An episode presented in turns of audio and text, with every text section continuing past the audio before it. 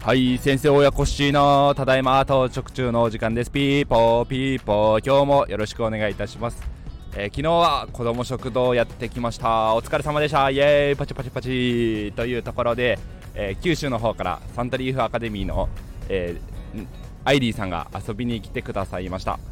えー、たくさんちょっと今回トラブルがあってお手伝いもしていただいて、えお子さんお二人にもですね来ていただいたんですがお子さんもお茶をみんなに配ったりだとかコップをみんなに配り歩いてくれたりとか、えーと、下のお子さんも一緒になって手伝ってくれたので、えー、子供スタッフとして本当にありがとうございました。助かりました。パチパチパチ。い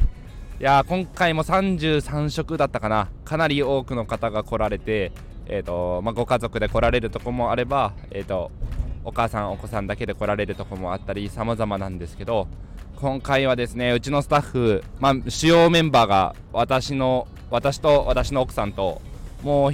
えー、一家庭の、えーと、ご夫婦が4人で切り盛りしてるんですけど向こうのお父さんがまさかの出張で遠くに行かれるというのが急に発生してですね今回は3人プラスいつも来てくださってるボランティアの方で切り盛りしててで大変でした。それが何で大変だったかというといや今回初めてやったレシピをですね提供するんじゃなかったなっていうこれもあら教訓というかもう自戒を込めて今後もやらないようにしようかなと思ったんですが炊飯器の時短レシピというのがあるんですよ。炊飯器で、まあ、分かりやすく言うと、まあ、炊き込みご飯ですね。炊き込みご飯はあの大人数大量調理には向かないなというふうに感じてしまいました。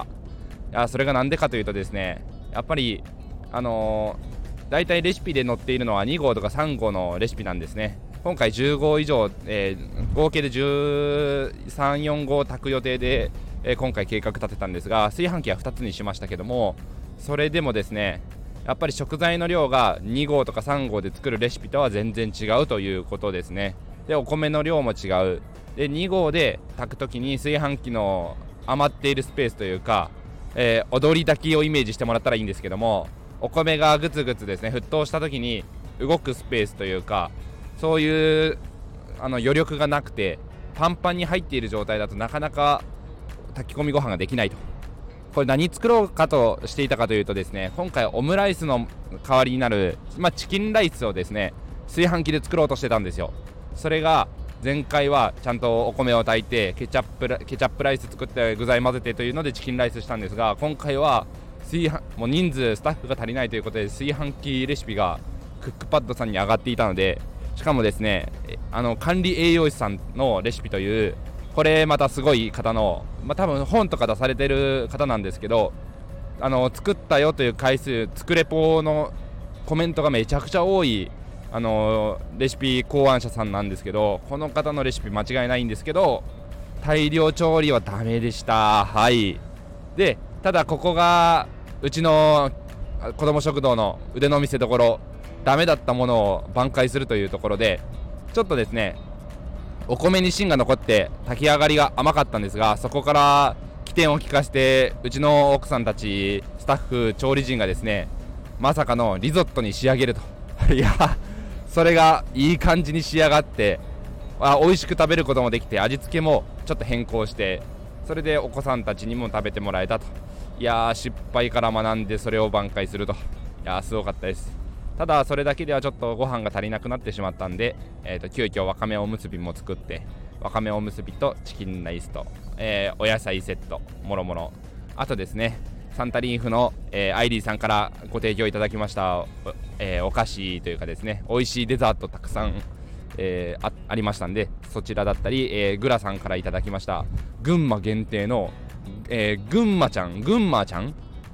あのー、ゆるキャラですね、ゆるキャラが入っている群馬の、えー、取れたそこでの地産地消の小麦で作ったラスクのラスクというかパンで作ったラスク。グーテデロアですね。ガトーフェスタハルドさんのグーテデロア。もう贈答品ではもう最上級クラスのいいものをいただきまして。いや子供たちバクバクサクサク鳴らしながら食べてましたね。意外と子供たちには筑紫餅あのきなこ餅ですよね。あの黒蜜食べて食べるかけて食べるきなこ餅。あの山梨のあのみきなんて言うんだ。き桔梗信玄餅。あれに似てますよね。筑紫餅。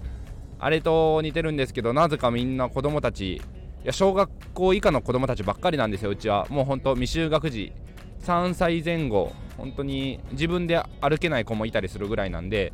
赤ちゃんぐらいの子もいたりするんですけど、まあ、ちょっと大きい子ほんと保育園クラスの子がお餅食べてみたいということで筑紫餅チョイスしていや大人の食べ物なんだけどな 思いながら、えー、人気でした。ありがとうございましたアイリーさん。でアイディさん来ていただいて、えー、まさかハイエースに乗られていると いうことに驚いて、えーと、うちの息子も車が好きなので、まあ、ハイエースっていう名前までは分かりませんけどもハイエース1回だけ乗ったことがあるんであの大きいの乗ったことあるねトヨ乗ったことあるねうちの息子トヨタのことトヨと呼ぶんで興奮してました。はい。いやそんな感じで今回は子供スタッフがたくさんいてですね。いつも1人大体あのうちのスタッフのお子さんが子供スタッフとして手伝ってくれてるんですけどアイリーさんのお子さんお二人も参加してくれて子供スタッフ3人という大にぎわいな感じで、えー、切り盛りすることができました。ありがとうございました。はい。いや今後もちょっとスタッフ確保をしないとなかなか存続が厳しくなってくるなということもちょっとありまして私もちょっと転勤で住まいが変わってしまうんでえー、今借りている公民館の場所の確保っていうのもこれがアナログで現地に行って現地でお支払いしないといけなくて電話でのやり取りとか振り込みでのやり取りとか1年一括やり取りとかができないんですよ。で1ヶ月先というかなんかなんというかですね地域の婦人会とかそういうあのー、その地域に根ざした方とかだとなんか1年習い事行事確定とかできるんですけどはい。すいません編集入りました。あの地域の方々は1年当社の行事とかですね習い事を事前予約みたいにできるらしいんですが私たち民間団体はダメですと。いうことで結構あのお手伝いに来てくださる民生委員の方とかそのうちの市町村の、ま行政の子育て支援の方とか全然そういうの把握されてなくてえそうなんですか？それ場所の確保大変ですね。ましてや場所のレンタル料かかってしまうんですか？っていうことでもびっくりされています。はい。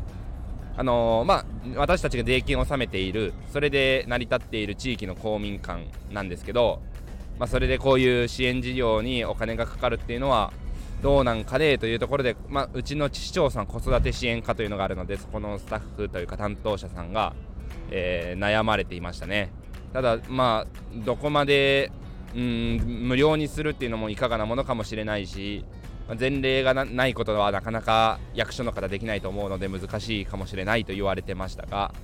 ただうちの市長さんが子ども支援すごく、えー、手を入れてくださってるのでなんとかなるんじゃないかなと思ったりただどちらにせよ私が転勤してしまう関係でうちの奥さんもすぐすぐにはそういう場所の予約パートの仕事帰りに予約に行ってくれてたんですがそういうのも難しくなるんで今後はどう本当存続の危機ですね。あの地元のおばちゃんたちを仲間に入れないと難しいんじゃないかなと。地元のおばちゃん系で婦人会を通して1年契約させてもらうとかその辺しないと今の公民館での存続厳しいんでいよいよ古民家を手に入れないといけないか。とかいう、えー、課題も出てきているぐらいなんですけどちょっと頑張っていきたいですね。はい。今日は長くなってしまいましたが皆さん聞いていただいてありがとうございました。それでは明日からも頑張っていきましょう。バイバイ。